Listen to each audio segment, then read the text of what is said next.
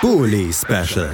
Die Vorschau auf den Bundesligaspieltag auf meinsportpodcast.de.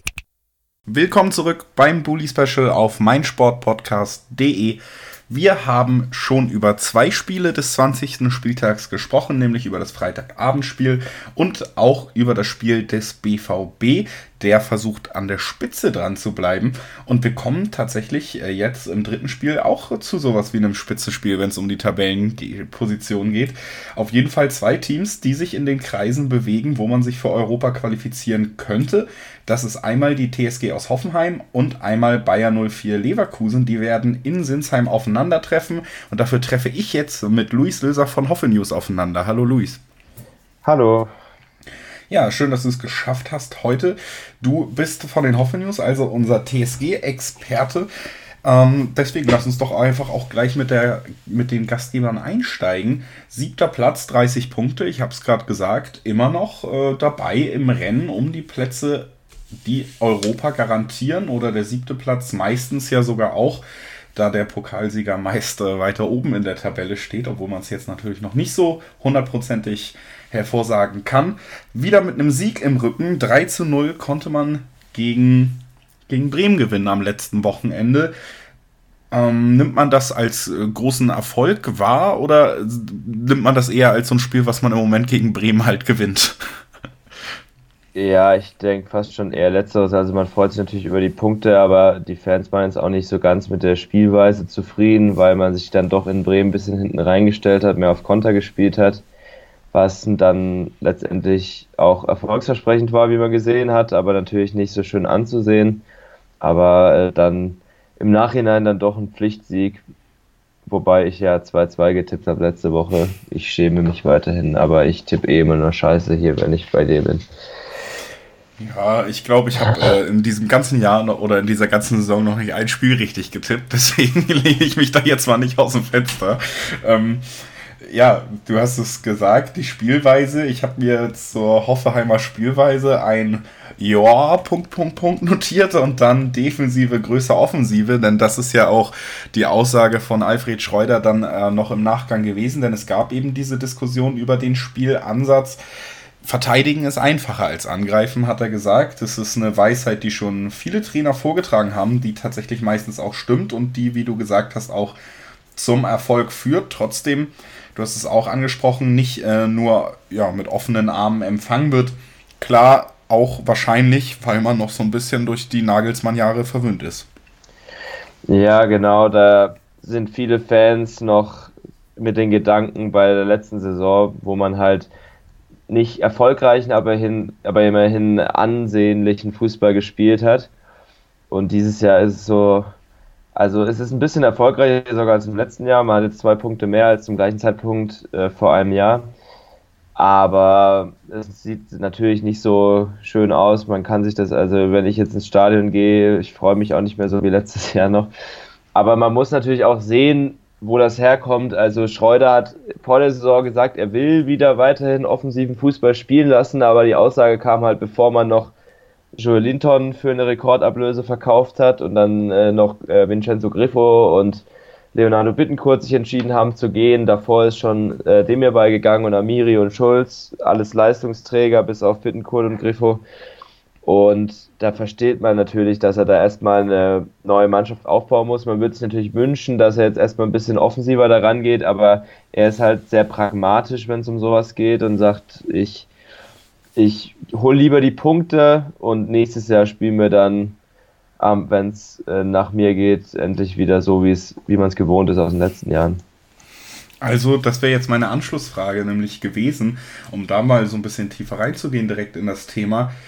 Du wärst dann der Meinung, ähm, um damit das auf Dauer auch irgendwie auf Gegenliebe stößt, ist es äh, auch die Aufgabe des Trainers auf Dauer dann den Fußball wieder anzupassen an das, was man sehen will.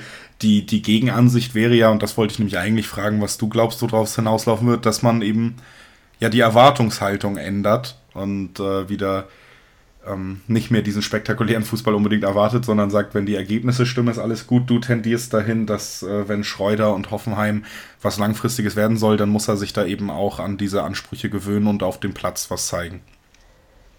Ja, das bleibt meine Hoffnung. Und er hat es ja auch in diesem Interview mit dem Kicker, was du vorhin zitiert hast, hat das auch so ein bisschen angedeutet, indem er gesagt hat, er sieht noch viel Luft nach oben bei den neuen Spielern. Und mit, mit Munas Dabur hat er auch so einen Spieler, der auf engen Raum spielen kann, der bei vor allem bei Heimspielen, wenn man eben mehr Ballbesitz hat, wenn man, äh, wenn man gegen Spieler, gegen Teams spielt, die sehr kompakt stehen, wo er dann den Unterschied machen kann. Und ich hoffe einfach, ähm, dass diese Aussagen bedeuten, dass er eben in Zukunft dann doch mehr Richtung Offensivspektakel wieder kommen will. Also er bei Heimspielen hat Hoffenheim ja schon viel Ballbesitz, aber da fehlt halt noch so die Idee, wie man denn dann auch zu Abschlüssen kommen will.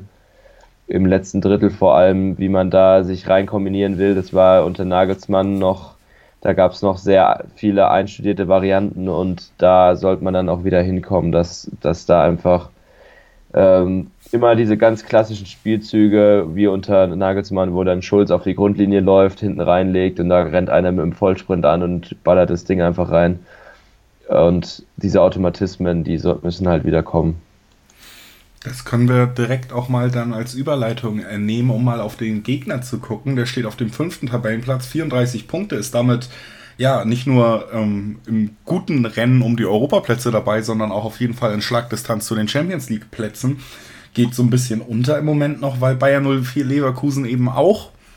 Obwohl Peter Bosch Trainer ist, der ja genau für dieses Spektakel steht, relativ unspektakulär in dieser Saison zu Werke geht, immer auch mal wieder unkonstant ist, Niederlagen hat, wie zum Beispiel Ende der Hinrunde gegen die Hertha, ähm, wo man sich dann fragt, wie genau sowas einer solch talentierten und qualitativ hochwertigen Mannschaft passieren kann. Auch die Torausbeute in diesem Jahr fast gleich auf mit den Gegentoren, also sehr geringe Tordifferenz, was bei Bosch Fußball eher unüblich ist. Da hat man schon gemerkt, man hat deutlich auch den Fokus darauf gelegt, vielleicht ein bisschen weniger Spektakel zu zeigen und erwachsener zu spielen. Das hat punktetechnisch zumindest jetzt, wie gesagt, für diese 34 Punkte vor dem 20. Spieltag gelangt. Und äh, man scheint in sehr guter Form auch aus der Winterpause gekommen zu sein, hat drei Spiele in Folge gewonnen, das heißt natürlich auch beide in der Hinrunde. Und äh, Kai Havertz, der in der Hinrunde so ein bisschen abfiel auch, vielleicht auch, weil nicht so der Fokus auf diesem Offensivfußball lag, der befindet sich wieder in deutlich besserer Form in dieser Rückrunde, hat gezeigt, was er für ein großes Talent ist und dass die Hinrunde dann vielleicht eher so ein Ausrutscher nach unten war als die eigentliche Regel.